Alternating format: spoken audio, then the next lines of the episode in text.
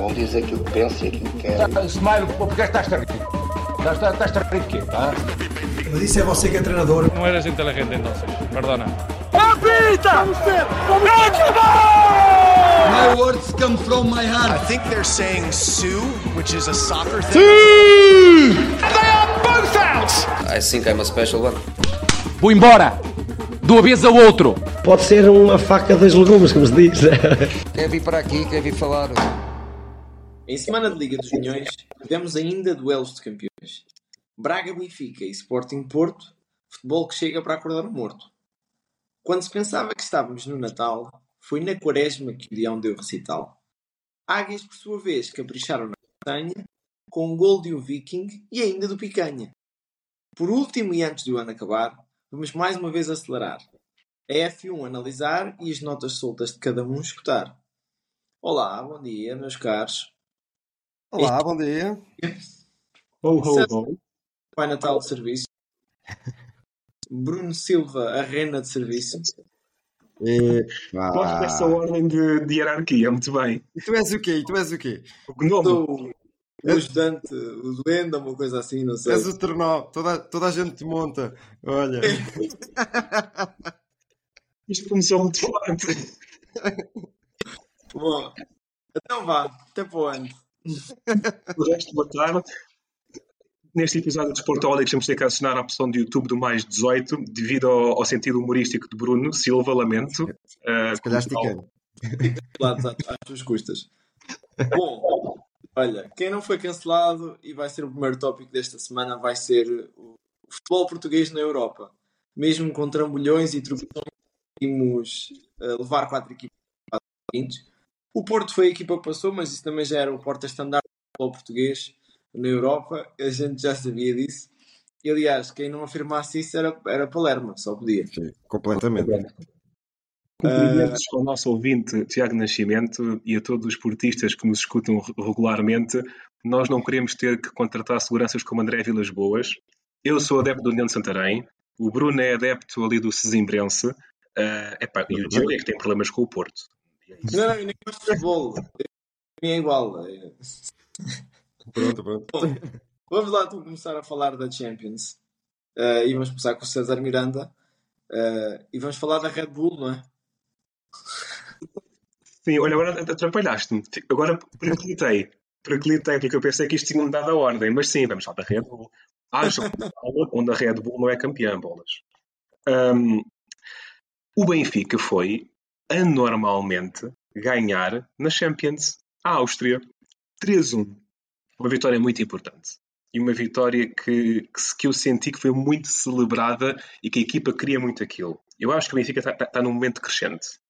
Analisando este jogo, Uh, destaque para Tomás Araújo, que fez as vezes António Silva e nem se notou a falta de António Silva. Destaque para Angel Di Maria, que tem um toque de bola e uma qualidade diferenciada de toda a gente. De toda a gente. O mágico. O Um mágico. mágico, completamente. Só tenho pena pelo Osnes, que não só não é defesa direito, como não tem apoio de Maria a defender. Então depois fica ali numa situação também ela periclitante, e o Benfica também. Mas a quantidade de passes, de dribles, de desmarcações, de tabelas que Maria faz, ele só precisava de outro jogador que soubesse jogar a bola como ele. E aquilo era uma maravilha. Para não falar do gol e tudo o que ele faz o Benfica mexer. A verdade é que, por muito que falemos, o destaque tem que ir para a picanha. O Picanha estava a vacilar, mas o Picanha acabou por nos alimentar e levar-nos para a Liga Europa. Uh, eu, como benfiquista, estou feliz por este apuramento para o playoff da Liga Europa. Acho que é ao menos mal. Passa a palavra ao Bruno. Eh, Eu sinto-me um bocadinho envergonhado, sou sincero, como benfiquista. Aqueles festejos são típicos de quem ganha uma Champions. É pá, calma, só passámos para a Liga Europa e foi uma fase de grupos vergonhosa. E aquilo não vem, não vem esquecer nada. É bom ir à Liga Europa, mas, mas metam lá travõezinhos. Tem, tem momentos onde a coisa não, não encarrilha. E, e aquilo foi como com, epá, aleluia, isto correu-nos bem. Continuamos É. aqui, estamos vivos ainda. O que é que tu achas, Diogo? Eu sei que tu não gostas muito de festejos efusivos, digamos assim. O que é que tens a dizer? Não, eu sigo, sigo um bocadinho o teu raciocínio neste caso, César. Em primeiro lugar, acho que devias partilhar com as pessoas aquilo que tiveste que fazer quando, quando o golo do teu amigo Picanha, como estás a chamar. É assim, infelizmente há provas disso. Eu estava a ver o jogo na companhia do, do nosso podcaster Diogo Silva e Artur Cabral entra. Eu viro-me para o Diogo e olhos nos olhos eu digo-lhe: se este homem marcar um golo, eu vou lá para fora nu. Epá, eu acho que. Diz? Isto dá, dá contexto, não estamos a falar do Qatar nem do Dubai. Ah, isto é em Londres. Eram o quê? Eram para aí 10 da noite, 3 graus, coisa assim. E, e, e, nem 50 segundos depois, coisa assim, Arturo Cabral faz um, um gol de, de muita habilidade. E isto está gravado, lá está. Uh, Respondendo à tua pergunta, concordo um bocadinho mais contigo. Acho que sair das competições europeias é ficar com. E eu, eu sinto isso um bocadinho, se calhar mais até por Sportingista, porque o Sporting está sempre no quase. E o, o quase do Sporting, por norma, é na fase de grupos o quase do Benfica é nos quartos, ou nos oitavos, ou o Porto, pronto. E parece que a época fica logo ali coxa. É. Uhum. é. E aliás, dizer mais, o quase do Sporting às vezes é nas, pré, das pré-eliminatórias. É? Pois, também acontece. Hashtag last não é? Uh, tal... Muito bem, eu, digo que do Benfica é isto a dizer. Nós depois analisaremos um a um rapidamente o, o sorteio. O Braga perdeu em Nápoles 2-0. Uma pena, houve um sonho, uh, mas é verdade que se o Benfica esteve quase fora da Europa, o Braga também teve uma altura que estava em quarto grupo, estando a perder. O União de Berlim esteve a ganhar uh, ao Real Madrid, que depois acabou por virar, não é? Um, como tal, o Braga segue para a Liga Europa. Bruno. Olha, o Braga teve um sonho que estava-se a tornar um pesadelo, não é? E, e ainda assim, uh, aí sim, bato palmas ao Braga, porque desfrutou bem desta Liga dos Campeões, como a gente já várias vezes disse aqui, e conseguiu qualificar-se para aquilo que é a competição para o Braga, uh, que espero que continue por aí fora. Concordo. Diogo? Uh, faço das palavras do Bruno as minhas. E injustificado agora, depois daquilo que deu não só ao futebol europeu, como ao futebol português. E o Braga, pá, este isto assim muito estável do Braga, estou a adorar. Uhum. Tá... Porto 5, Shakhtar 3. Um jogo para o qual vale a pena pagar bilhete, diria eu. ADN europeu do Porto em casa, e aqui uma nota, com um ótimo ambiente a cilindrar os ucranianos. Piadas à parte. Notas para Galeno. A meu ver, cada vez mais a espreitar a seleção. Galeno é um jogador diferenciado, com uma explosão, e com uma tarimba europeia, não há outro Galeno em Portugal, futebol português. Chico Conceição, que entra e marcou em menos de um minuto, um verdadeiro espalha-brasas, como gosto de chamar, e Pepe, que decidiu voltar a bater o recorde de jogador mais velho de sempre a marcar na Champions, recorde que já era detido por ele há três semanas atrás. Como tal, só para, para meter mais três semanas em cima. E o Porto segue para os oitavos da Champions. Diogo.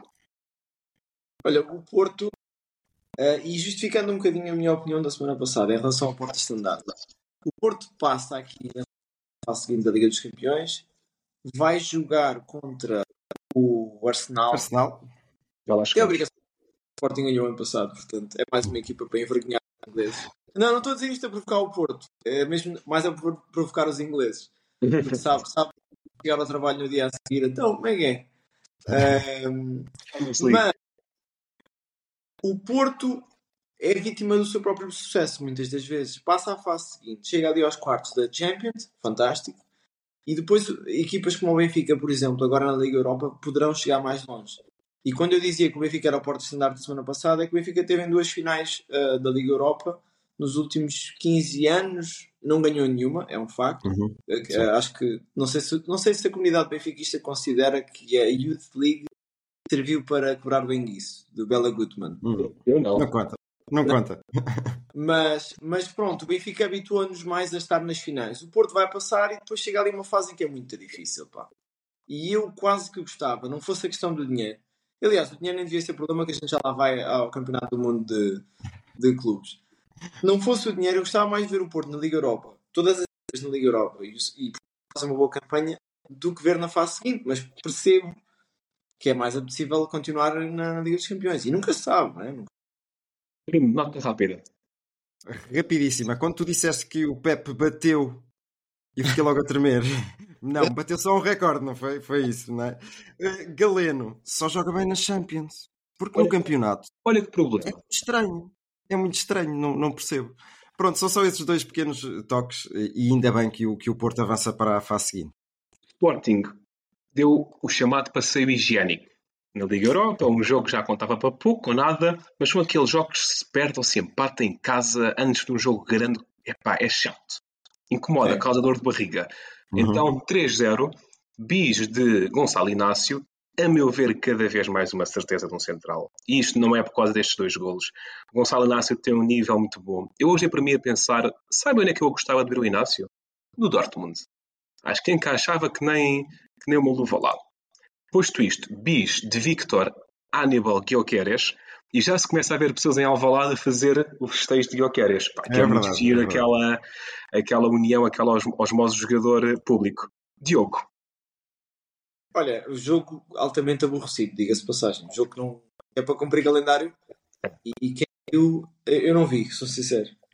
É, pronto, não tinha mais nada para fazer, fez, fez alguma coisa numa quinta-feirazinha à noite, mas se calhar havia jogos mais interessantes.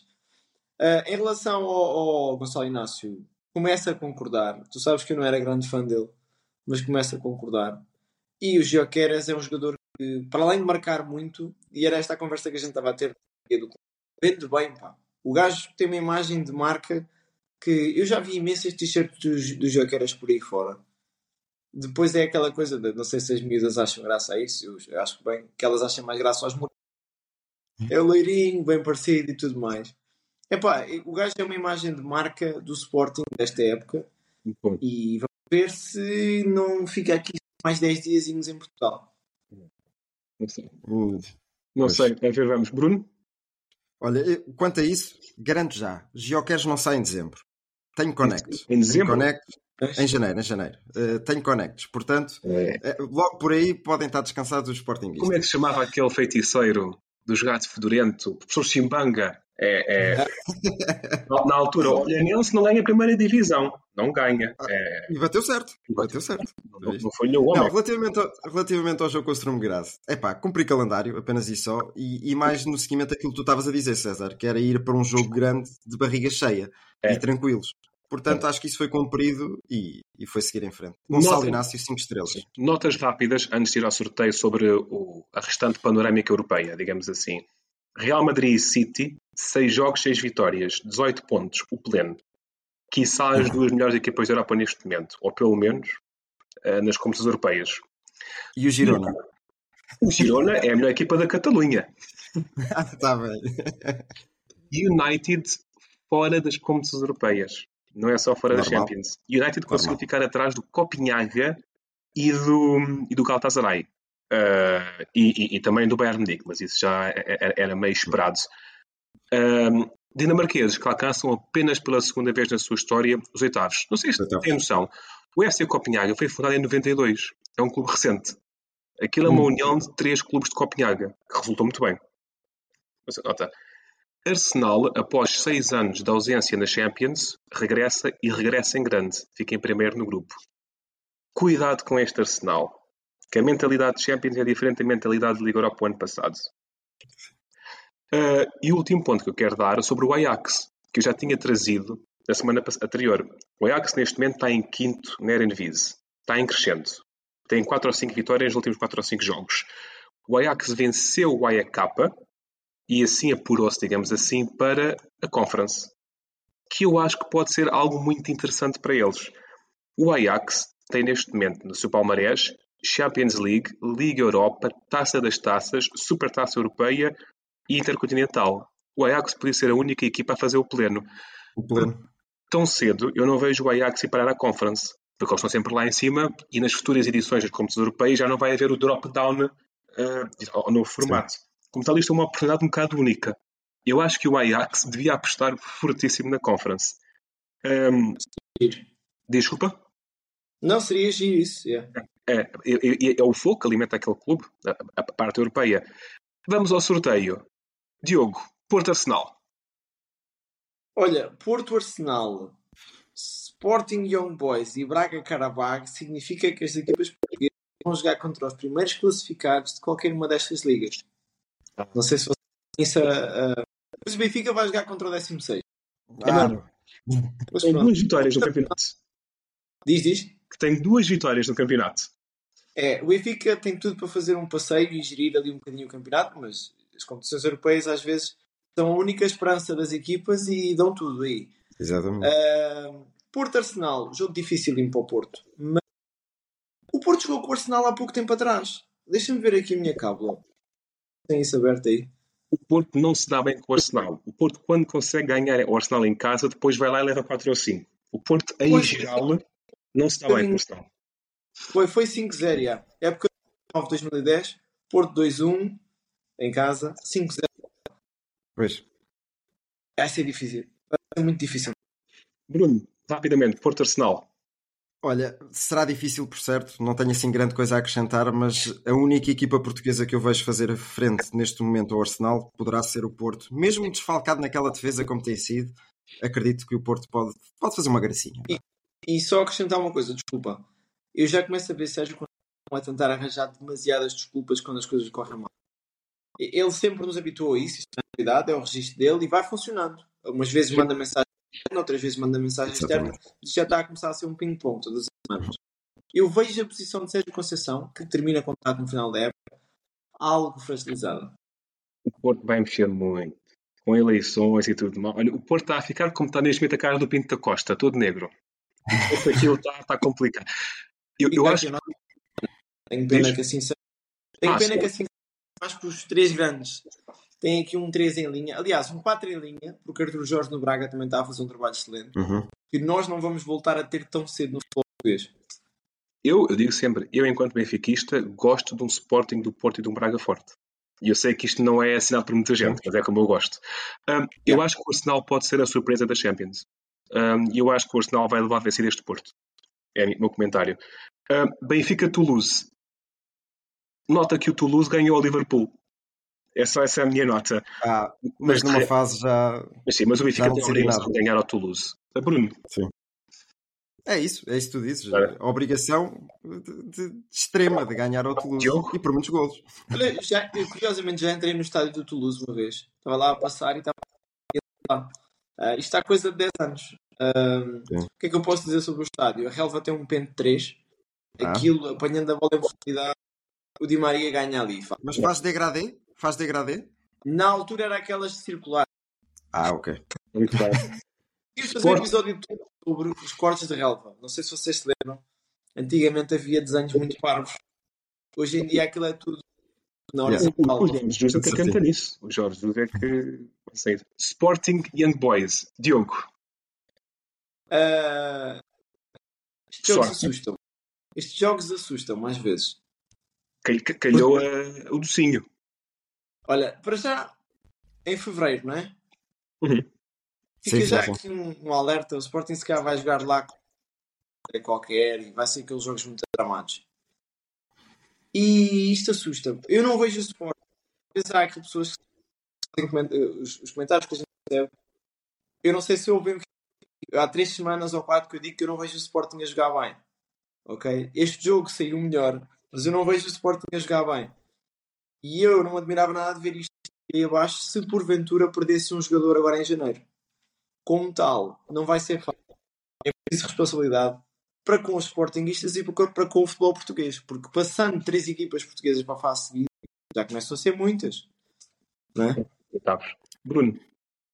Olha, eu só digo uma coisa: Feyenoord, Galatasaray, Lan, Shakhtar ou Milan. E calhou o Young Boys. Portanto, perfeito. Concordo.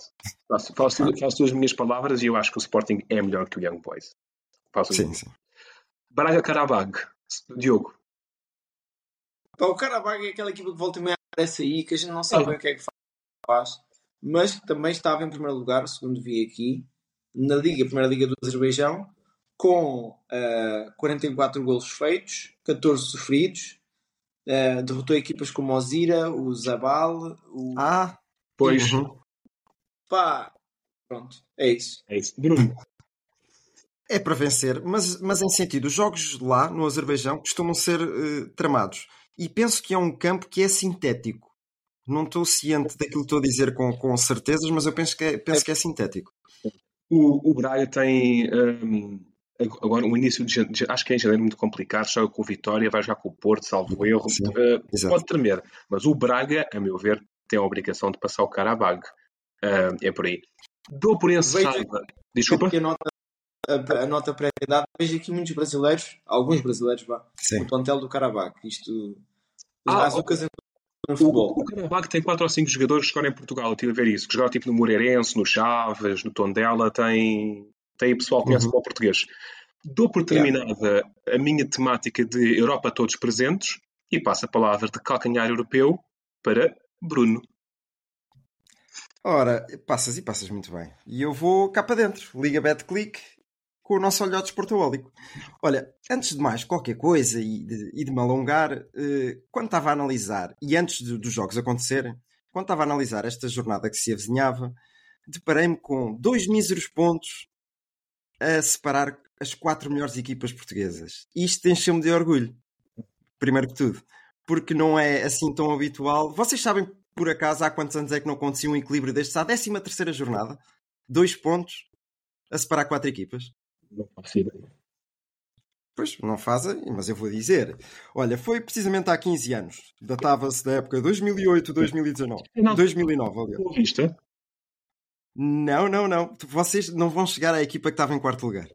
Talvez Mas tem-. Opa, fogo. Afinal Quem? chega. Afinal Leixões. chegas. Leixões, é verdade. Do Bet, muito bem. Tinha lá Bet, Diogo Luiz, Vasco Fernandes, Bruno Bruno China. China. Bruno China disputou o prémio de melhor jogador do- da semana da Europa. A Muito bem, muito bem. Diogo Valente. E tinha. Vocês lembram-se do, do Sony, que era um jogador do Haiti? Jean Sony. Não me recordo. Mas o Esse nome, nome não vos diz nada. Diz, diz, Diogo? O nome não me é estranho, Pois. mas não me Sim. recordo.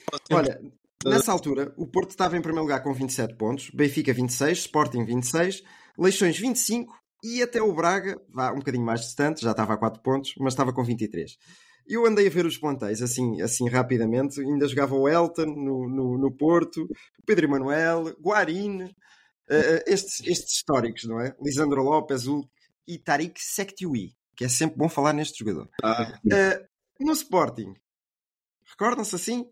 Rui Lietz. Patrício, Carriço, Lietzen, Ixi. Polga, Polga, Olga, uh, Abel Ferreira, curiosamente, Esse gajo tem- mais. vai ao treinador. Olha, um jogador que tinha muito este tique assim. ah, o Ismailov. Ismailov, muito bom. Conhecia-se. Rochenbach, epá, tinha aqui Vukcevic, Adriano. Vasco, segunda passagem.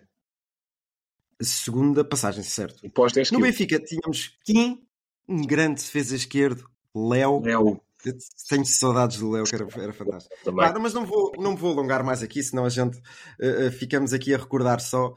E vamos passar então à 14 jornada. Pois é, o Benfica foi a Braga. Eh, vocês sabem o que é que aconteceu na, no campeonato passado, à 14 jornada? Na, na época passada. Sim. Não faço ideia. Não? Olha, houve um Braga-Benfica. Pronto. E foi a primeira derrota do Benfica nessa altura. Nem Por, décima quarta. por 3-0. À 14 jornada, exatamente. Sim, também décima quarta. Curioso. Isto vem no seguimento que nos últimos encontros não têm sido assim muito saborosos para os, para os lados desencarnados da capital. Só para terem noção, nos últimos quatro confrontos na pedreira, para o campeonato, o Benfica venceu quantos? Um agora. Zero. O Benfica Zero. tem um péssimo registro contra o Braga. Isso é. É verdade. A última vitória datava da ida há três anos, um 2-0, e quem marcou foi Seferovic e, e ainda lá está o- este jogador que eu vou dizer agora, e que vocês também podem dizer, que é o Está bem? Rafa Silva. Muito bem, Rafa Silva. Pois é, mas desta vez foi diferente. O Benfica apresentou-se de peito feito vindo de uma grande vitória europeia, e estou a ser um bocadinho irónico, a grande vitória europeia não, porque eles só tiveram que cumprir aquilo. Vá, não, não sejamos assim também. Uh, nos 11, poucas surpresas, a não ser um judeu no meio do Benfica, no meio campo. Repararam com o novo corte de, de, de barba do Coxo? Aquilo era, era muito estranho, pá. Muito Mas, mas, mas deu, fez, fez efeito.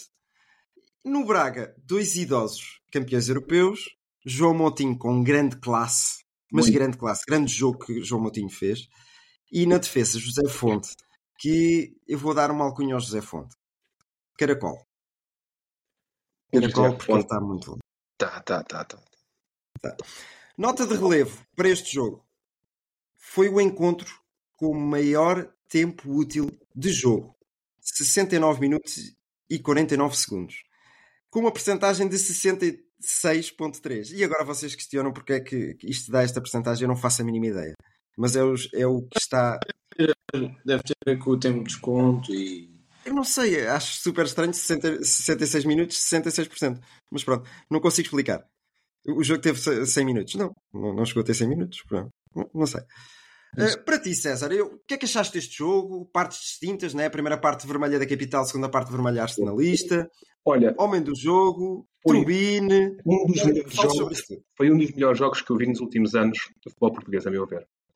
Eu não me uhum. recordo da última vez que vi um jogo entre um dos, entre os grandes, por assim dizer, em que ambos queriam efetivamente ganhar e ambos jogaram ao mesmo tempo futebol ofensivo. Epá, isto não se vê. Isto não se vê. E como nós temos bons executantes em Portugal, viu-se um fenomenal jogo. Gol de Casper, e ele bem que precisava deste golo. E quem não precisava deste golo era uh, o Picanhas e, e Musa. João Neves, a número 6, uh, eh, que é, é um algo diferenciado, mas o puto joga bem a todo lado. Di Maria, mais uma vez, é um gosto tê-lo em Portugal. Ia fazendo um golão com gesto técnico fantástico de um remate ao poste.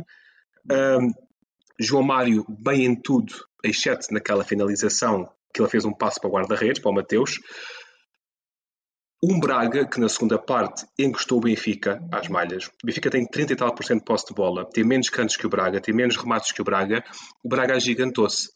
Nota para o ambiente, um ambiente fenomenal na pedreira, com epá, os pícaros, as mascotes, o fogo de artifício, aquilo estava mesmo potente. E gostei muito de uma coisa que o Arthur Jorge fez, em particular. Uma substituição à meia hora que é, algo, que é algo que raramente se vê e que eu, enquanto adepto, não treinador, não percebo. Como é que tu tens um jogo que tens um jogador que claramente está a falhar, no caso era o Salazar, que até é um ótimo jogador, diga-se de passagem, uhum. vês uma solução no banco e espera-se por substituir. Epá, aquilo está a falhar, a grande responsabilidade do gol do Benfica é do mau passo Salazar, uhum. que é continuar a queimar o jogador, é continuar a queimar a equipa, não tiro já. Não há nenhuma regra que as substituições tenham que ser na segunda parte. E a verdade é que o Jorge fez isso e assim que entrou Motinho, o Braga melhorou. Logo. Não, logo. Quem, quem, entrou, quem entrou foi André Horta. Foi o Horta, o Horta. Exato. Eu já disse que é um benfiquista. Sim. Um, uh, como tal, a meu ver, um dos melhores jogos que eu vi há muito tempo no futebol português epá, e um bem-aja a ambas as equipas. Exatamente. Olha, e Trubin? Assunto resolvido na baliza? Carimbo de validação. Uh, uh, o problema de Trubin é que veio substituir o Vlaco Dimos. E Vlaco Dimos, apesar de inicialmente não ser consensual, era um guarda-redes que os benfiquistas gostavam. E Trubin era que meio desconhecido. Um, e Trubin está a começar a ganhar nome. Uh, eu acho que neste momento já não se fala da questão da, da do Benfica. A baliza do Benfica está bem entregue e para além de Turbin ser bom entre os postos, a questão do jogo, jogo dos pés é muito notória. E que é mesmo muito notória a altura em que Turbin estava a ser pressionado e ele com a sua frieza entregou a bola direitinha. Pá, e aquela defesa que ele tem, mesmo a acabar com o pé direito, aquele pezinho é... direito tem lugar no, no Museu do Benfica. Eh, quando, é fantástico. Quando, quando Turbin falecer, temos aquele pezinho no Museu do Benfica. Exatamente, olha, reparem que Trubin é o guarda-redes com melhor percentagem de golos evitados nos principais campeonatos europeus, 22%. Eh, está destacado. Eh, para ti, Diogo, o que é que achaste deste Braga? Eh, parece-me que aquela defesa é o, é o ponto fraco do Braga. Um ataque brutal, com, acho que é o melhor ataque de, de, com 36 golos, e uma defesa que é, entre os 10 primeiros classificados, a pior, com 21 golos sofridos. Portanto, o que é que falta a este Braga? para, para, para o César começar a, a considerá-los um grande. Oi. Isso é a resposta de um milhão de dólares. Vou voltar um bocadinho atrás. As declarações sim. Eu não sei se vocês costumam. Já falámos disso aqui várias vezes. Aquele, aquele, aquela entrevista que o Rui Costa costuma dar no final de cada transferências. Sim, sim, sim. Ele tinha o turbina bem referenciado e até fui aqui buscar a notícia que era impensável vir livre, era a morte do artista. E quando percebemos que havia uma janela de oportunidade, tentámos antecipar no último Será um dos melhores guarda-redes da Europa nos próximos anos. Isto, quando a gente às vezes elogia, e o César sei que fez muito bem, elogiar o Varandas quando diz que Deus Nunes ia valer uh, montes de dinheiro. Lembras-te dessa? E que ele ia pagar o Rubén Amorim. Yeah, sim, sim, sim. Fica aqui também o, o, o, elogio feito a Rui Costa, que tinha jogador referenciado e, e um daqueles que poderá vir a ser um próximo o próximo ajuda-me Ederson Ederson uh, Lac, Lac. fora em relação ao Braga o Braga às vezes é refém da sua própria ambição né? uh, tentar jogar de olhos nos olhos com todas as equipas às vezes corre mal o Benfica tem jogadores que é, quando a gente critica o Benfica e falámos disso aqui três semanas atrás, nós estávamos a criticar o Benfica em primeiro lugar. Okay? Tal, tal é a fasquia em que, que, se coloca o Benfica. E dás um bocadinho de espaço, surge um golo. Acho que, volto a dizer, aquilo que eu disse há 20 minutos atrás aplica-se. O Braga está constante, está a fazer uma boa época. A nível defensivo, se calhar beneficiava ter ali um outro jogador que, que fosse mais perspicaz. Uh, ali um grande líder de defesa, assim, mais rápido, mas, mas mais na flor da idade, que não fosse uhum. Um, jogador. Olha, por exemplo, o Eduardo Quaresma, já lá vamos se calhar, tivesse espaço no Braga, estaria em boa Olha. época e não estaria no banco. Mas já, há tempo para todos, já se viu isso e vai haver oportunidades para o Eduardo Quaresma. Um, mas para mim, eles são uma equipa constante que basta que na próxima época, olha, estamos a falar, basta que na próxima época a confusão que se falava com o Rubén Amorim dele sair, não sair, saia. Do Porto mudar de direção e do Benfica ter aqui dois ou três jogadores que uns não querem ficar, porque, por exemplo, o Di Maria se calhar não vai ficar, o Otamendi se calhar não vai ficar, e depois outros não podem ficar demasiado bons para o nosso campeonato de, de treta, com devido respeito. e o Braga, se se mantiver constante com os jogadores já pode ser o grande que o César uh, ainda não reconhece neles mas digo, volto a relembrar: Vitória de Guimarães, Vitória Sport Clube, uh, voltou a ter um jogo difícil com o Boa Vista, infelizmente, mas está só a 3 pontos do Braga. Portanto, não menosprezar o, o rival, o eterno rival ali do Braga. Quando olhamos para o Braga, pensamos. Quando olhamos para o quarto ano, pensamos sempre no Braga, mas calma, há, há quem meta mais gente no estádio e. Mesmo. Bem, eu penso que aqui a, a conversa do, do, do Braga-Benfica está, está arrumada. Uh, vamos passar para o Sporting Porto. Foi um jogo que eu ambicionava que tivesse o tempo útil de jogo igual ao do Benfica e do Braga, mas já era difícil de pensar nisso. Vá, estava, a ser, estava a ser ambicioso demais. Sabe há quantos anos é que o, o Sporting não ganhava em casa contra os, dragões, ou os Dragões? Há seis, salvo erro. Há sete. Há sete aninhos, é verdade. Uh, ganhou por 2-0 e sabem quem é que marcou os gols desse jogo? Sete anos. Sim? Carri? Não, não. Slimani, muito bem. E um menino que era super rápido, uma grande promessa do futebol português. Bruma? Ah, Gelson Martins. Gelson Martins, muito bem. Uh, Gelson Martins, que, que, eu penso que ainda continua no Mónaco, apesar de jogar muito pouco ou nada. Gelson Martins é aquele jogador que, que ia muito bem para o Braga. Que o Braga volta tipo Bruma, tipo, epá, por exemplo. E epá, aquele jogador que o Braga volta também vai buscar e relança. É verdade, é verdade. Mas algumas.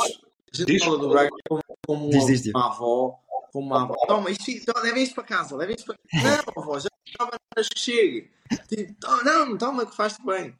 Epá, o Braga também não tem que ficar com os restícios de tudo que a gente não quer, não é? Mas normalmente aproveita bem esses restícios, atenção. É mesmo. Olha, uh, tinha, tenho aqui umas curiosidades. Finalmente, Ruben Amorim venceu Sérgio Conceição, que nunca tinha acontecido para o campeonato. E houve uma interrupção de 10 clássicos consecutivos sem os Leões vencerem. O que também já era demais, não é? Uh, nos 11, algumas surpresas. Voltou a jogar um Quaresma. Claro que não é o Ricardo, não é? que ofereceu magia, magia no desarme, na entrega, magia a executar um grande cruzamento para um grande para o hum. grande gol da noite. Mas, mas pronto, César, que opinião é que vocês têm de Eduardo Quaresma? Podem falar do lance já, já fica despachado aquele lance que, que me custou muito ver anulado.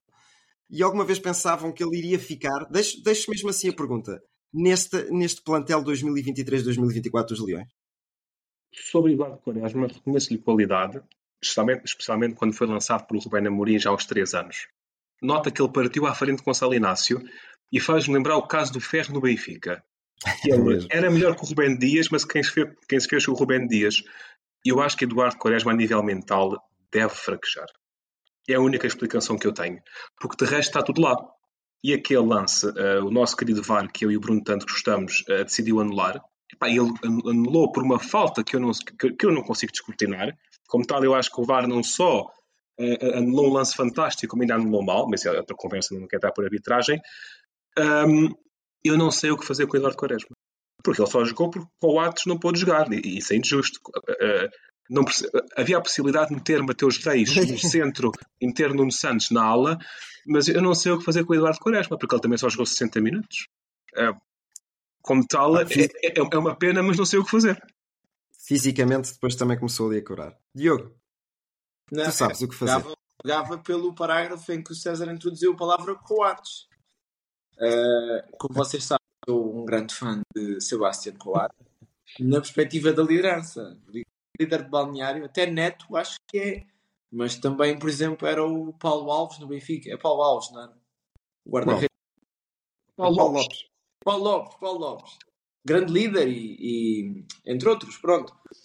Agora, Eduardo Quaresma estava extremamente, como o César disse, anteriormente ao, ao boom do Gonçalo Inácio, estava extremamente bem referenciado. Alguma coisa ali não funciona bem, mas olha, o Jenny Katam teve emprestado ao Marítimo e fez 10 jogos. E agora é um jogador que está a despertar interesse do mundo. O Fatalu uh, estava no Sporting uh, o ano passado, nós gozávamos e agora está a dar cartas no chip. Às vezes eu, eu acho tivemos esta conversa esta semana, César, e vamos voltar a ter. Eu acho que quando se chega àquele nível de Primeira Liga, quando tu vestes a camisola de um clube na Primeira Liga, uh, a não ser que sejas o Balboa ou, ou alguém que conseguiste, conseguiste enganar toda a gente muito bem, uh, tu tens. Ou então, lembram-se daquele gajo, o Fito Rinaldo. Ui. O Fito não era terrível, o Fito era, era caceteiro, será um meio campo. Era, era só mal. Era só mal. Quando consegues chegar àquele nível, eu acho que a grande diferença é o psicológico.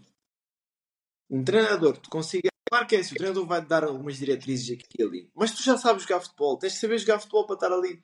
E se estiveres com o mindset, tu às vezes vês isso, jogadores que fazem duas ou três épocas fantásticas, é assim que a coisa complica, vão por aí abaixo. O caso do Paulinho. O Paulinho, quando está bem, faz golos, faz atricos, faz o que é preciso. Quando está mal, anda ali cabisbaixo, o nariz enterrado na areia, é, que até não é pequenino, e, e, não dá nada. O caso do Éder, por exemplo, que é o caso mais gritante, se calhar, que até uma coach teve que escrever um livro sobre o Éder. Okay? E, e no caso do Eduardo Quaresma, vai ter que ganhar essa experiência, esse, esse estofo psiquiátrico, psiquiátrico, não, psicológico. uh, que, por exemplo, o, o Gaio teve que ganhar também. Sim. Ganhar aquela casca grossa de aguentar os assobios dos adeptos quando surge. Exato. É normal. O que diz? Desculpa. Em, em, em, linguagem popular. Exato. E, e fazer um, um, um manhuço, um manhuço de jogos. Uh, que... Um quê? Desculpa, Diogo, é um quê? Não, eu, eu, tenho uma palavra agora todas as semanas que eu tenho que introduzir. E é um jogo que eu fiz sozinho. Uh, e a palavra de hoje é manhuço, que é uma mão cheia. Manhuço. Boa, boa. Manhuço. manhuço. Fazer um manhuço de jogos importantes, já começou agora. E e pronto, e correu bem o jogo. Em relação ao VAR, não vou comentar se as decisões estão bem tomadas ou não. Eu vou é comentar uma coisa. E isto não, não estou a ser irónico de todo. O papel dos árbitros é tão difícil que no segundo gol que é anulado, a ver se está fora de jogo não está. E o VAR está há mil anos à frente a ver se houve falta. Yeah. Isto demonstra o quão nós destreinados estamos para perceber as leis do, da arbitragem. E depois foi falta, acho que alguém. Quem é que passou? Foi o, Gonçalo, foi o Bragança, não? Passou não, a bola. Não, foi, foi o remate do, Gonçalo, do, do Bragança, sim. O remate do Bragança que foi para já não lembro para quem. Pronto, que tocou no jogador do Paulinho. Para o Paulinho. Para o Paulinho, yeah. Uh, epá, é um trabalho altamente ingrato. Eu volto a dizer aqui: o VAR passou a quantidade de erros de 80% para 95%. Está melhor. Pronto. Não vou comentar. Já que estamos no Sporting, vou, vou só pedir para comentarem, eh, em poucas palavras, Geocares. Top. É, top. O, o homem. pá. Epá, eu, eu já não arranjo palavras, estou fã, estou fã, adoro ver jogar o- os Geocares e tive pena de uma pessoa em particular, Pep. No primeiro confronto com ele, eu vi logo, pus logo as mãos na. Ai, o velhote vai sofrer, meu Deus. Geoqueres, atenção, jogador que recebe mais passos em profundidade na Europa inteira, pelo que eu vi há uns dias atrás. E vocês, ah, o Sandro Andrade, a semana passada, acho que foi a semana passada, comentou que o Sporting está muito dependente de Geoqueres. Eu não sei se é do Geoqueres a forma de jogar. Ah, que o Sporting é bola no ala, profundidade. E o Geoqueres segura a bola. Paulinho consegue fazer isso até certo ponto, não consegue fazer tão bem. Se calhar consegue segurar, não se consegue livrar depois do, do, do oponente. Mas o, epá, o jogo do Sporting é assim. mandar a bola ali para a frente e tentar progredir. Também o, Ron- também o Real Madrid teve dependente do Ronaldo e ganhou 4 Champions. E quê? É um problema, eu não vejo isso um problema. Exatamente. Eu vi uma coisa muito mal, a meu ver, na abordagem do, do Porto ao Guioqueres. Para já, o Porto jogou com as linhas muito subidas. Deu as costas. E quando tens dois centrais que são lentos, é um, é um- é um problema. E, e Pep estava a perseguir Guioqueres. E Guioqueres vai, recua, Guioqueres sai para as alas e Pep estava a fazer uma marcação cerradíssima. Pep foi com a mentalidade, indicação de consciência, não sei, eu não largo este indivíduo, este indivíduo para mim não passa. E Pep não tem capacidade para segurar Guioqueres. Não tem. E, e- e a verdade é, em 50 minutos, Guioqueres meteu o Pep no bolso e, e, ainda o expulsou e fez um gol. A meu ver, a marcação a Guioqueres tem que ser à zona. À zona física e onde aquele homem cai, tem que alguém encostar nele e tens de ter alguém logo à dobra em cima. Isto, isto Eu acho que Para rematar, isto acho que- treina-se, porque o Sporting, se o Sporting joga tanto, tanto, tanto assim, então uma equipa que defronta o Sporting tem que ter um trabalho muito forte para isso. E eu sei que uma equipa não pode defender só com, só com base nessa abordagem do Sporting. Mas é, se o Sporting cria perigo assim, nós vamos defender precisamente assim. Nós não podemos Agora, ser só- só um exercício. atrás do que eu queres. Só um exercício que isto não estava combinado. Quem era o central que vocês punham a marcar Geocares? A nível mundial. Um Ninguém. qualquer. Ninguém. Rubem Dias. Estava com essa ideia, Diogo. Estava com essa ideia. A nível interno, punha se calhar o David Carmo. Não, estou a brincar. Eh, punha punha se calhar o, o Coates. O Coates pela força física que tem. Só nesse sentido, atenção. Porque o não é rápido. O Coates. E também tem essa vantagem. Mas se calhar internamente era o Coates que, eu- que, eu, que eu punha ali a fazer uma marcação Van cerrada. Dijk, Van Dijk no seu prime. Sim, também por aí. Porque Olha, e já que estamos a falar de defesas... velocidade, Diz, diz. velocidade e de força. Para Sim. parar o que queres. Concordo, concordo contigo. Já que estamos a falar de defesas, como é que vocês viram eh, Fábio Cardoso no banco e Zé Pedro a titular, ao lado de Pepe? Não, eu, eu gosto muito do Fábio Cardoso e, e tenho pena que ele não seja. Aliás, tenho pena que ele não seja mais. Porque eu, na altura em que o Fábio Cardoso estava no Santa Clara, era Santa Clara, não é? Sim, sim. Eu gostava muito que ele tivesse ido para o Sporting. E foi para o Porto e esteve ali na sombra durante.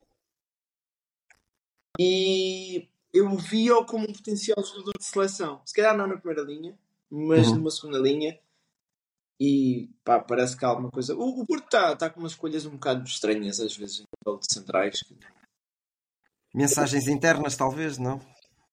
Fábio Cardoso está nos seus píncaros. Fábio Cardoso serve para estar ali como suplente do Porto, serve para jogar em casa contra, contra o Aroca, contra o Boa Vista. Mas o Fábio Cardoso não tem nível para muito mais. E atenção, eu gosto de Fábio Cardoso e eu já gostava de Fábio Cardoso quando não foi formado no Benfica. Foi um jogador que eu sempre tive muita pena de ele não jogar equipado do Benfica. Ahm, Zé Pedro está a dar as suas cartas. Zé Pedro está a mostrar que afinal começava a jogar a bola. E atenção, per- perder em Alvalade contra este Sporting não é vergonha nenhuma, nem é motivo para abandonar nenhum, nenhum alarme de crise.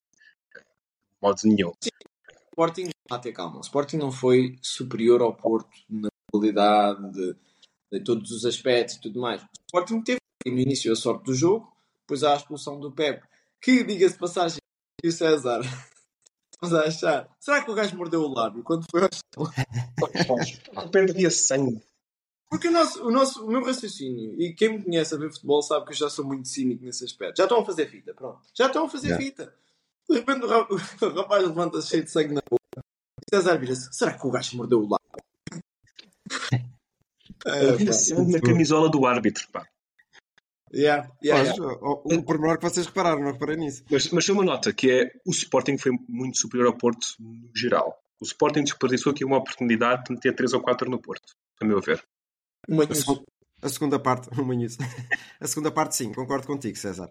Olha, vou, tenho aqui um exercício para, te, para vocês, não é só para o César. Mas imaginem que têm 85 anos, acabados de ter um acidente de viação, os dois olhos negros, chamam-se Pinto da Costa e a janela de transferência está a chegar. Sem existir qualquer tipo de conversa entre vocês e o treinador, Sérgio Conceição, claro, eh, decidem oferecer-lhe três prendas. Três jogadores para reforçar o plantel. Quais as posições e nomes, se quiserem. Hum. Não estava a esperar, deixa-me pensar. William Carvalho. Hum. O Porto precisa de um central. Um ou dois, sei lá. Um ou dois. Olha, sabes quem é que o Porto tinha buscado muito bem? Ou o Braga? O Lucas Veríssimo. E agora vendeu. No Porto era tudo Veríssimo. Uh, o Porto precisa de um central. Um, um, meio camp... é, um central, um meio campista. Meio campista, não, não acho tanto. Um, mas o Porto precisa de um central acima de tudo. E o Gelson Martins? E, e, e, não, não, e, também precisam de um lateral esquerdo, porque o lateral esquerdo do Porto é, é, uma eterna dúvida de rotação. Um central, um defesa esquerdo, e já que o meu nome é Pinto da Costa, uma brasileira. Ah. Para mim. Muito bem. Posso, Muito posso bem. partilhar com o Sérgio. Pronto, eu acho, eu acho que é. Pelo menos uh, o eixo defensivo do, do Porto está muito fragilizado. Eu acho que é por aí que tem que haver uma, uma, uma contratação nesta, nesta fase. Para terminar, e para arrumar de vez com a conversa do clássico, e acho que é a questão que toda a gente faz. O que é que disse detalhadamente Sérgio Conceição ao ouvido do Viana? Ah, fácil. Diz lá, Diogo. Vocês, lá embaixo, têm que parar de bacalhau na mesa. A melhor sobremesa, o melhor prato principal, prato é polvo. Isso é indiscutível. E não venham cá com coisas, é polvo. Tens que meter polvo e a tua mulher vai adorar aquilo. Está bem? E já agora, há pastéis de nada a 30 cêntimos na tasca do Zé. Ok? Uh, César, o que é que disse o Viana? O Viana ou o Sérgio? Não, quem é que disse? Isso foi o Sérgio que disse? Foi o Sérgio. Pronto. Eu acho que Agora... o Sérgio chegou. Olha, sabes onde é que são as gajas boas? Mesmo boas, boas. É lá para cima, é para irmos indo. Isto aqui não rola. e o Viana gostou disso. Pronto, senti-se ofendido. Não, foi para terminarmos assim com uma onda de, de, de, boa disposição e para terminar mesmo agora, digo, Benfica, uh, Sporting, já ia para o Benfica, malandro. Sporting em 30, 34 pontos, Benfica 33, Porto 31. O campeonato está ao rubro, tenho adorado este campeonato, acho que está muito equilibrado. O Braga e o, e o Vitória encontram-se ali já, já, já pertinho também, não, não estou muito longe. Uh, portanto, acho que se avizinham grandes, grandes até, encontros. Até o Moreirense a ter uma época surpreendente a 9 pontos do primeiro lugar. A meia ideia. Tá. É verdade, é verdade, muito bom. Portanto... Diogo, passo para ti de, de biqueirada. Não, não vou fazer grandes, grandes artifícios. Não, de biqueira... Ah, Romário, exatamente. É isso. Tu tens aí um tema muito, muito interessante. Ora bem, é, vamos passar aqui. O Romário tem uma frase que eu gosto muito, desculpa de interromper, que é: eu, eu estou numa situação que o gol é muito, muito difícil, eu passo. Se o gol é impossível, eu faço. É para eu sempre gostei muito dessa do Romário. Olha, um, muito bem, gosto disso, gosto disso. Vou utilizar na vida, na vida cotidiana. Yeah. Um, vamos passar rapidamente à, à análise da Fórmula 1 que tivemos para fazer no final de novembro. Agora que estamos a chegar mesmo ao final do ano, vamos, vamos isto. Eu vou tentar ser rápido e deixar aqui alguns para quem gosta do desporto mobilidade rei, digamos assim, que para mim, diga-se passagem, é o meu desporto preferido, e vocês sabem. Em 2023 tivemos 22 corridas, era suposto ser 23. Ainda bem que não foram 23, senão o Verstappen ganhava mais uma, né? Pois. Uh, 19 vitórias de Max Verstappen. Liderou 1003 Sérgio Pérez, que veio logo a seguir, liderou 146 voltas. Loucura. Fez 92,7% dos pontos possíveis, um recorde fez, ou seja, 575 em 620 pontos. Foi campeão a 6 corridas de sim, porque o Qatar foi campeão na, na sprint e não, a corrida ainda não tinha acontecido. Pois. Outros factos, assim, curiosos. Este ano não houve hino nacional britânico. A primeira vez que isso aconteceu desde 1952. Ok? Tentamos. Uh, porque o ano passado mesmo no finalmente, uh, George Russell ganhou do Sim. Brasil.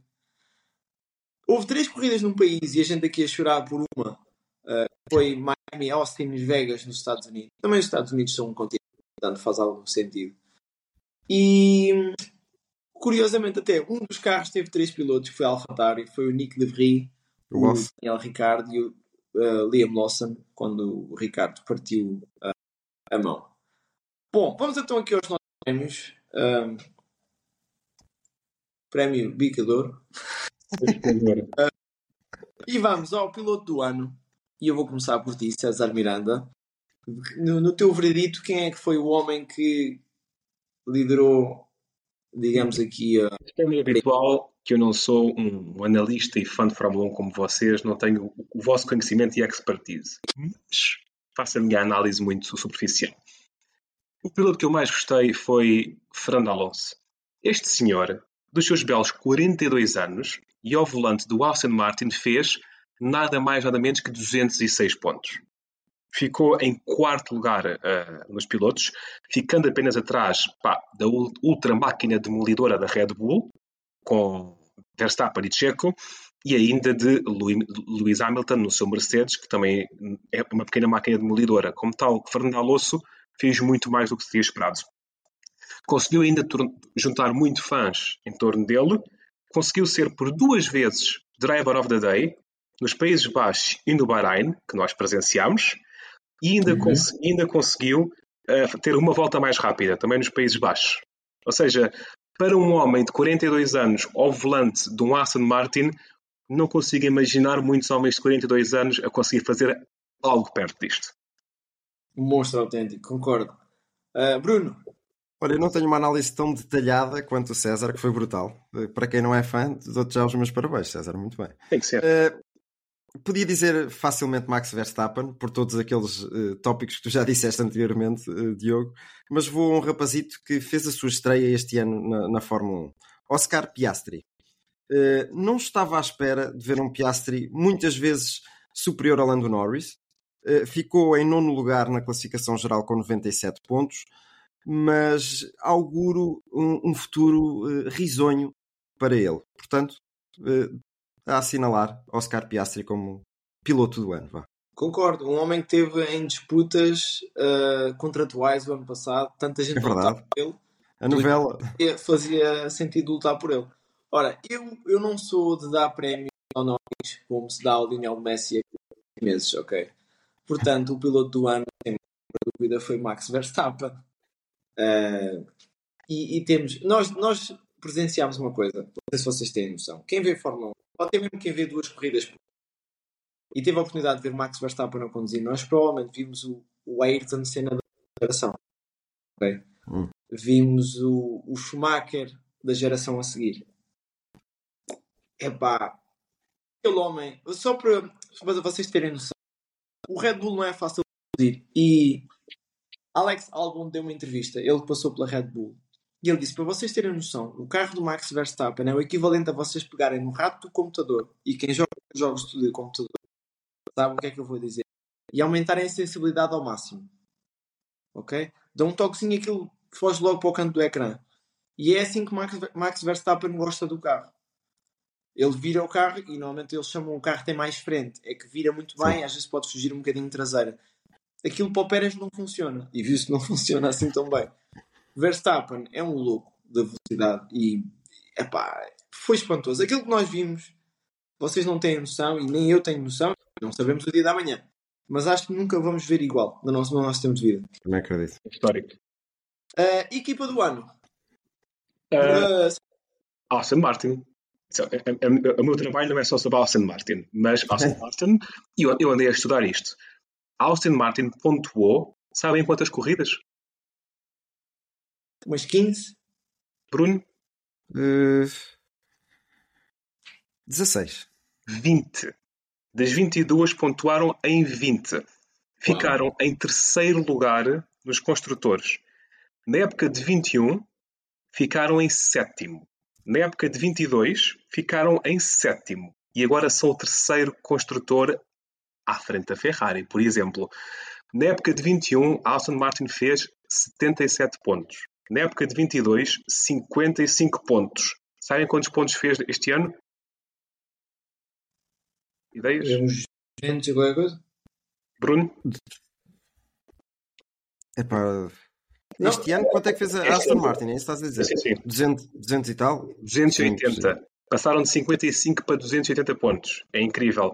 Ainda conseguiram uma volta mais rápida, que foi uma coisa que não aconteceu em, em 21 nem em 22. A da, da Al- Alonso na Holanda em 1 minuto 13 segundos 837, uh, que certamente também foi um motivo de orgulho e festa naquela equipa. Pá, isto é um aumento percentualmente tipo de 400 ou 500%. Uh, é, é, imposs- é impossível não olhar Muito para bom. isto. A meu ver. Bruno, qual é a Olha, eu, eu- eh, o César parece estar na, na Aston Martin, eu parece que estou na McLaren. Muito bem. Isto, isto porquê? Porque isto tem, tem uma curiosidade, porque na, na- a McLaren começou muito mal este, este campeonato. Começou muito mal e toda a gente já, já chorava sobre aquele, aquele carro papaya, né? como nós costumam dizer. Eh, entretanto, vem um senhor à baila, um senhor chamado Mika Hakkinen, dizer: preparem-se que este McLaren lá, para, lá mais para a frente vai andar a lutar pela, pelas vitórias nas corridas. Ele até exagerou um bocadinho aí, depois veio, veio atrás dizer se calhar não dá para combater com, com Max Verstappen, mas preparem-se que os McLaren vão andar lá à frente. E espantem-se, o que é que aconteceu? A McLaren subiu de uma forma soberba, espetacular. Eh, adorei ver Lando Norris, que é, que é um piloto que eu, que eu gosto particularmente, e, e Oscar Piastri este ano também, também esteve muito bem mas adorei ver a- a- os papai a chegar lá à frente e a, e a proporcionar grandes corridas. Este pelotão de- de- de- da Fórmula 1 foi fantástico. Tivemos E- o Sr. ET, tivemos o Sr. ET que pronto, ganhou aquilo tudo e, e muito bem, com grande mérito. Mas depois tivemos um pelotão a lutar ali que fez, fizeram corridas assombrosas, lindas mesmo de se ver e que nos, nos pregavam ao ecrã. Mas para mim, equipa do ano McLaren, pela evolução que teve no- no- no campeonato. É, faço das tuas palavras minhas. Uh, começar bem é uma coisa, depois vais por aí abaixo, perdes um bocado o valor. Começar mal e conseguir fazer um, um ascendente tão pronunciado como a McLaren fez, e se não me engano, acho que eu vi até a McLaren vencer um sprint, não foi no Qatar? Exatamente. Foi o Piastri. com o Piastri. Foi, foi fantástico. O nível de trabalho da equipa e Zac Brown está de parabéns. Um homem que vive o Porto motorizado. Ele está envolvido também em outro tipo de corridas nos Estados Unidos e ele próprio corre em algumas provas. É Uhum. engraçado. É, é, pá, olha, são aqueles malucos, aqueles desportaólicos que existem por aí. É mesmo. Uh, tiro, tiro o meu chapéu.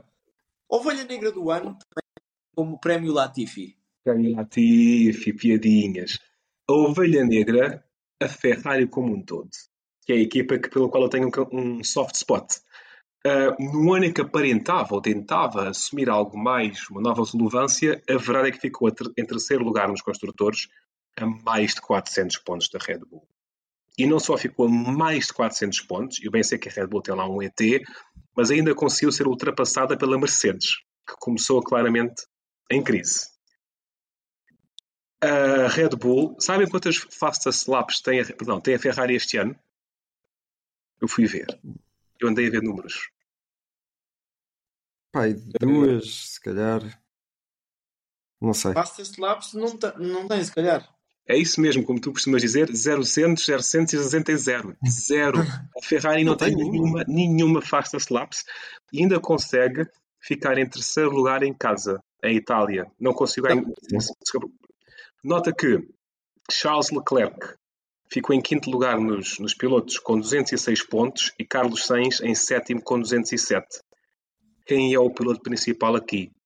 Estamos aqui a repartir pontos em, em- em doses, em doses iguais. É Espera, César, tu disseste Charles, Charles vou-te safar, César. Tu disseste Charles Leclerc com 206 pontos Sim, em quinto lugar e sim. Carlos Sainz 200 pontos em sétimo 200. lugar. Se não, fica- Ah. se não ficava à frente, tu disseste 207.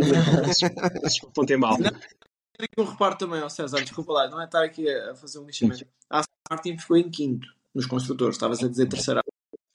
Quem é que ficou em quarto? Estavas a meter dois em terceiro. Não é que a Ferrari e a Aston Martin não podem dar uma espécie. O quarto ficou McLaren. Eu sinto que, que a, a Ferrari está com uma crise de identidade. E então vai para eles o, pé- o- o prémio Piastri. O Latifi, perdão. Latifi. Yes. Uh, Bruno, para ti, Olha, eu tenho que dar o, o prémio Latifi ao único piloto que não fez um único ponto. Está bem que ele não fez as corridas todas também. Nick de Vries, quando esperavam que fosse ali um, um novo.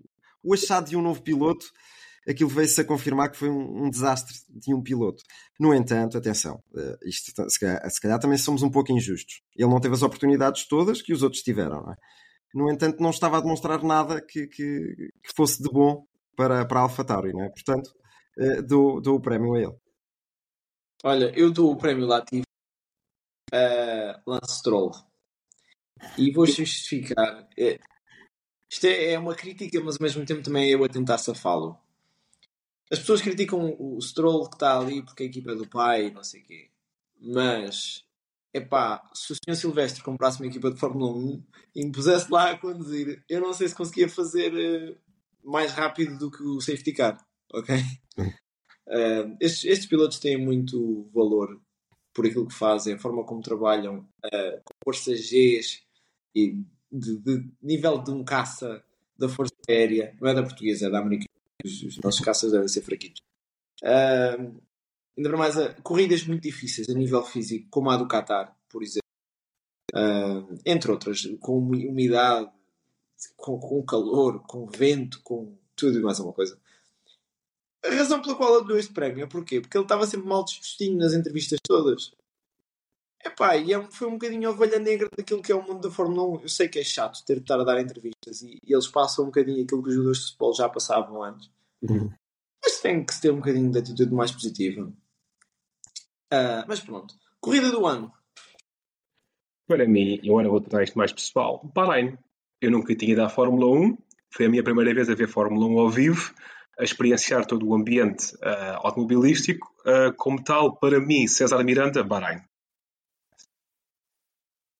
Olha, para mim, Zandvoort teve duas chuvadas, teve 186 manobras de ultrapassagem, superando o Grande Prémio da China de 2016, em que houve 170, e só na terceira volta teve 63 ultrapassagens.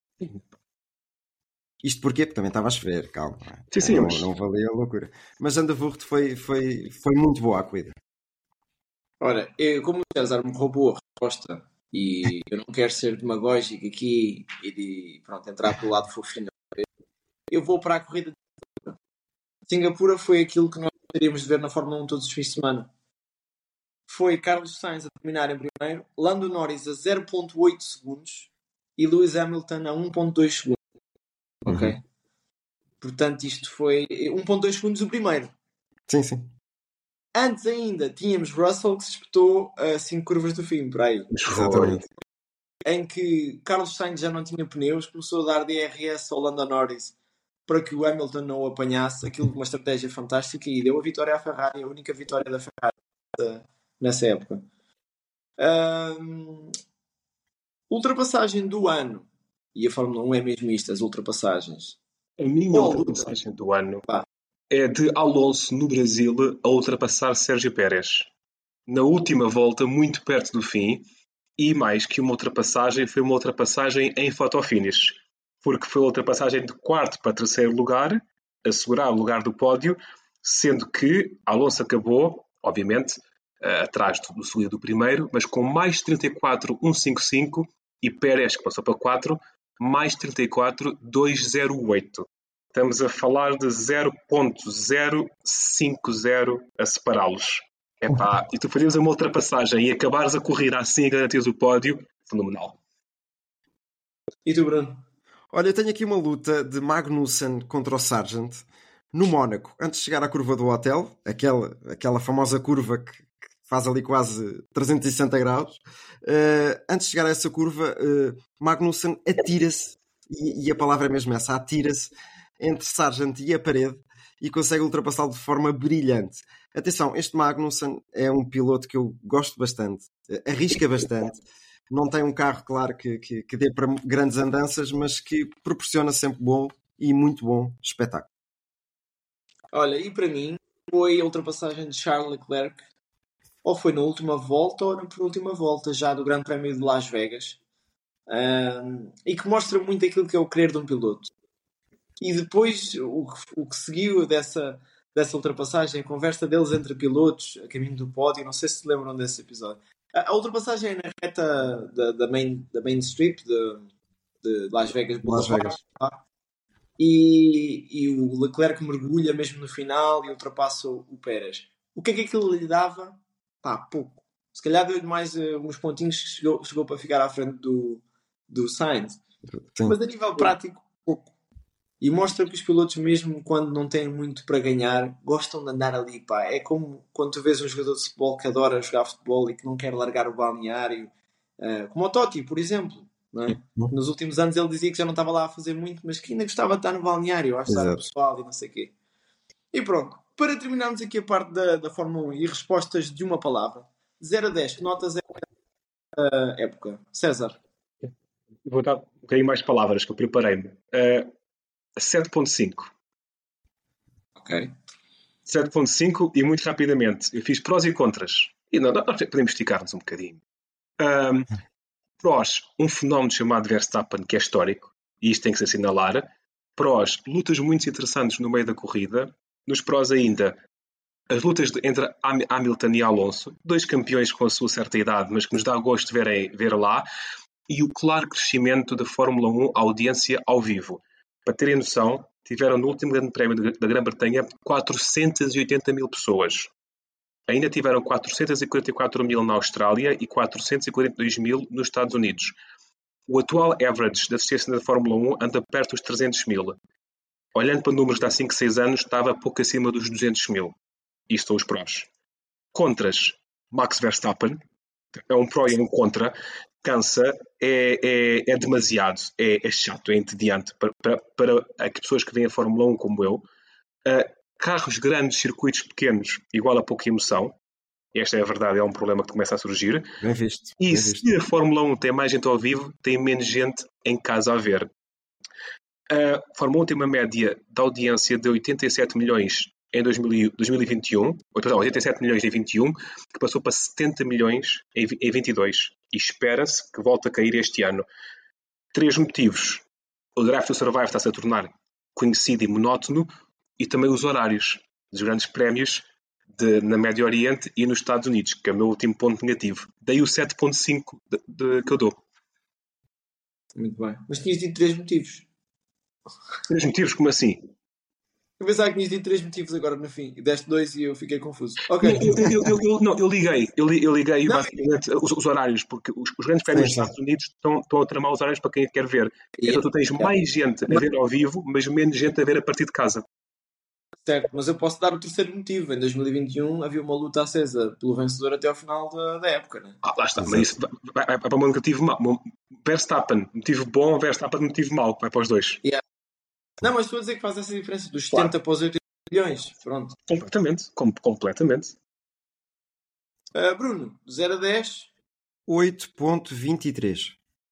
Ok. 8.23 porquê? O Não, 8 eu percebo. 23. Não, 23 eu percebo. O 8 não. O 8 não. Olha, pelo pelotão. Adorei estas lutas de pelotão. Quem é apaixonado por Fórmula 1 fica deliciado com, com- com os confrontos que houve ali a meio, a meio da- das corridas. Uh, não tenho assim nada a acrescentar. Verstappen foi, foi brutal e também, também contribuiu para este 8.23. É o 23 só. Mas nada a acrescentar. O pelotão para mim, eu tive super entretido durante estas corridas todas uh, a ver aquele pelotão. Fantástico. Muito bem. Eu dou um 8. Tiro dois pontos porquê? Não houve luta pelo primeiro lugar. E há muitas decisões, às vezes de VAR, que são mal justificadas, que demoram muito tempo, que, que são mal criteriadas. E acho que a Fórmula 1 tem que ficar mais refinada nesse aspecto. E sendo um desporto mais de laboratório, que, por exemplo, o futebol não é, ok? Tu não, se bateres alguém na Fórmula 1, ali não há intensidade do toque. Eh, devia ser um, pré-definido. Mas pronto. E agora em relação à próxima uh, vamos ter os qualquer coisa Bulls, né? os Racing Bulls, que é a mudança da Alpha Tauri pela milionésima vez, muda de nome. Já foi Toro Rosso, já foi Alpha Tauri, agora vai ser Racing Bulls, tudo aponta. Exato. Um, o que é que vos entusiasma para esta próxima época? E bem, se é que vos entusiasma alguma coisa? Mais do mesmo. Eu acho que a bitata está alta, é manter. Uh, Até diz? época é a última época antes, antes da mudança de regulamentos, outra vez. Sim. Exatamente. O, o que me entusiasma é que a Fórmula 1 neste momento é interessante, é entusiasmante, é chamativa. A manter este registro, continuo a ter-me a mim como adepto. Muito bem, muito bem. Uh, Bruno? O que me entusiasma, 24 corridas. Vai haver mais uma. Uh, claro que se calhar os pilotos não, tão, tão, não estão tão entusiasmados, uh, o staff muito menos, acredito eu, e então aquela fase final vai ser, vai ser uma loucura. Uh, isto vai ser do mesmo, preparem-se, porque o Max Verstappen vai estar muito forte. o pelotão espero que proporcione novamente estas, estas corridas fantásticas, mas depois o outro ano que virá, aí sim poderá haver mudanças e aí sim eu estarei mais entusiasmado mas sempre entretido com a Fórmula 1. Olha, eu vou fazer aqui destaque uma coisa. Na época de 2020, que foi a penúltima época daqueles regulamentos que estavam em vigor quando houve a luta Max Lewis, penúltima época, a Mercedes terminou a época quase com o dobro da Red Bull. Na época a seguir, já se via um crescendo da Red Bull. Na época a seguir, um, Max Verstappen foi campeão do mundo. Em 2023, Red Bull termina com o dobro dos pontos da Mercedes. Eu tenho fé que, como se conhecem mais os carros agora, como se foram feitos mais testes, mais adaptações e como se viu também o final desta época a ser mais Assusta-me, no entanto, aqui um asterisco, o facto da Red Bull ter dito que a partir do verão não, não apostou mais neste carro. Sim. Mas eu tenho fé que esta época venha a ser uma época em, em que toda a gente já conhece o regulamento, o que é pode fazer com estes carros, até onde é que dá para levar a fasquia e que seja mais competitiva. Um, é, é aí. estou entusiasmado. Estou entusiasmadíssimo, diga-se a mensagem. Uh, fica já a nota dia 13 de fevereiro, uh, apresentação do Ferrari, que é sempre uma coisa bonita de, de. Depois, o dia 14, uhum. há outras coisas bonitas de ver. Mas... oh, romântico. Bom, uh, notas soltas. E atenção, nós estamos a esticar um bocadinho mais, que para a semana não há uh, episódio que é dia de Natal. Vamos, vamos Uh, vamos começar com o César. Já que estamos com o César. Tivemos muito, tivemos muito de falar, tínhamos que falar bem. Notas soltas, duas notas rápidas. Primeiro, nomeação de, de Nuno Santos para o Prémio Puscas. Aquele gol fantástico de letra dentro da área ao Boa Vista em Alvalade. Não acho que vai ganhar, infelizmente, porque o gol é já dentro da área e é muito perto. Eu estive a ver os 11 nomeados e o meu gol favorito é de um rapaz chamado Lozano. Um gol a fazer lembrar o gol de Maniche Holanda. Uh, ou então por motivos políticos pode ser que dê um, o golo ao futebol feminino. Já lá chegamos. Uh, mas um bem-aja à nomeação de Nuno Santos. A minha outra nota rápida. Nomeação de, de melhor treinador de futebol feminino do ano. Jonathan Giraldes, Barcelona. Emma Eis, Chelsea. Sarina Wigman, Inglaterra. Inglaterra foi a seleção perdedora na final do Mundial. Um senhor de seu nome Jorge Vidal, Vilda, foi campeão do mundo com a Espanha, sendo que Espanha nunca tinha sido campeão do mundo de futebol feminino. Façam o favor de tirar a política do futebol. Façam o favor de dar mérito a quem o tem. Podem não concordar com muita coisa que Jorge Vilda fez. A única coisa que Jorge Vilda fez foi não ir contra Rubiales. Ele não é um apoiante de Rubiales, simplesmente não foi contra. E mesmo que fosse contra ou a favor, aquele homem pegou na Espanha e foi campeão do mundo. E nem sequer está nomeado para o prémio. Isto é, a meu ver, um desfavor a quem gosta de desporto. Concordo. Onde é que eu assino? Muito bem. Uh, passo a palavra a ti. Uh, campeões do mundo de clubes. Vamos descobrir quem é que vai ser. E a minha questão é muito simples. Não me vou alongar. É a Champions ou é a Taça Libertadores que vai ganhar? Normalmente é a Champions. pois. Infelizmente tem sido assim. Yeah. Olha, eu faço uma nota aqui de uma, de uma coisa que eu volto e meia vejo. Fica aqui a minha culpa. Não sei se os outros clubes fazem. E também não sei se o Sporting faz quando ganha. Quando perde, aliás. Que é o Backstage Sporting. Eu ontem estava aqui na, minha casinha e comecei aqui a abrir o YouTube e vejo Backstage Sporting do jogo contra o Porto. O que é que aquilo me dá, eh, digamos, para já, além da história de ser simpatizante do Sporting, gosto naturalmente de ver isso, mas traduz tudo aquilo que é a emoção do jogo, do chegar ao estádio, das equipas a aquecerem, dos jogadores a entrar em campo, do treinador a dar a palestra. Não se vê ali agressividades desnecessárias, não se vê ali comportamentos desnecessários das bancadas, de o que é que seja. Até mesmo o lance do Pep tem pouco destaque ali.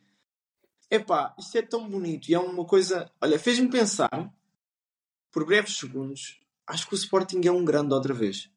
Naquela perspectiva de ter estado afundado. Estádio cheio. Eu não consegui ver o início do jogo, que eu estava a trabalhar, mas cheguei a casa aqui, pá, aí 10 minutos depois de começar. Acho que houve fogo de artifício a começar o jogo, que é uma coisa que eu adoro, esse espetáculo. Eu sou, eu sou um bocadinho. Eu sou como as, como as raposas no, no, no trânsito. Se vejo os holofotes, fico parado. Uh, pá, mas eu gosto dessas coisas. Eu sou muito americanizado nesse aspecto, digamos. Americanizado, não é americano. Uh, Cuidado. Uh, e gosto muito de ver isso. O Benfica já o faz há alguns anos. O Atlético Madrid já fazia com aquele jogo de luzes. Sim. E acho que a Juventus também, salvo eu. Sim, a Juventus também faz. Acrescenta, porque é assim, quando às vezes um gajo leva a namorada à bola, epá, aquilo tem alguns aspectos interessantes. Se houver ali um bocado de espetáculo, atrai a namorada, atrai a mãe, atrai. E se houver muitos fora de jogo, é complicado. atrai atrai quem, quem, não, quem não está tão lá pela. É como a Fórmula 1. A Fórmula 1 às vezes é desinteressante, mas assim, para quem adora, aquilo é fantástico. Uhum. E, e, gostei muito de ver esse vídeo. Fica aqui a nota e pedi a quem, quem vir o episódio até ao fim. Comenta aí embaixo nos comentários uh, se o Benfica faz, digam-me o nome que eu quero ver. Nota, o Benfica faz também. E eu também, costumo... mas é para o pessoal dizer. uh, se o Porto faz, se o Braga faz, o Guimarães, eu quero ver. Tenho todo o interesse em ver. E pá, se for uma mensagem positiva de futebol porque o futebol é o quê? É competitividade. Ok? O futebol não é abra abraços e beijinhos só. É competitividade. Chegas ao final do jogo e apertas a mão do teu adversário e dizes: pá, olha, desta vez ganhei mas está tá descansado. A gente vai treinar boia. Para a semana que vem queremos ganhar nós e no final do, do campeonato logo se vê. É esta a visão que eu tenho do futebol. Benfiquistas, sportingistas, esportistas a coexistir e este vídeo representa muito isso. Claro, dentro do, do reduto que é a família sportinguista, chamemos assim, mas gostei muito. E pronto, e é isso. Uh, alguma coisa a acrescentar, meus caros? Olha, só, só, desejar, só desejar a todos um, um santo e feliz Natal. Muitas prendinhas. Uh, de resto, continuem a ver-nos e a comentar. E olha, e deixo, deixo, deixo aqui um giveaway. Ui. Quem comentar mais vezes o próximo episódio ganha uma t-shirt de futebol à escolha. Mais vezes, mas espera aí, tem que chegar a um número. Isso, isso depois fica, fica, fica connosco. Queres, queres o quê? O que é que achas que é um bom número? Bem, vai os com relevo. Quem fizer o comentário 50. O comentário 50, pronto. pronto. Mas não vale, não vale a pena pôr A, um comentário, B, não vale Eu, não eu vale acho que estamos a ser ambiciosos, mas. Por isso é que eu estou a dizer que dou. Então. Ambicioso também é querem que era t-shirt à borda, olha. Vá pessoal, um grande abraço, Feliz Natal. Natal. Uh, Uh, quem, trabalha, quem nos vê, quem trabalha, digo isto do fundo do coração, muito obrigado por, por, por trabalharem, por cuidarem de nós, digamos assim. Nas... Não, é verdade, é verdade. é que é chato, é chato verdadeiramente. Saber que está muita gente no quentinho ao pé da lareira e que a gente está ali a levar com o nosso colega que não tomou banho hoje, ou que, ou que é chato como a porra. E não, agora a sério, um grande abraço, obrigado por nos ouvirem mais um ano. E pronto. E a vocês os dois também, Bruno e César, uhum. obrigado. A melhor prenda que me dão é estarem aqui todas as semanas e gosto muito de os ouvir. Também gosto muito de me ouvir. Força. Ah, abraço.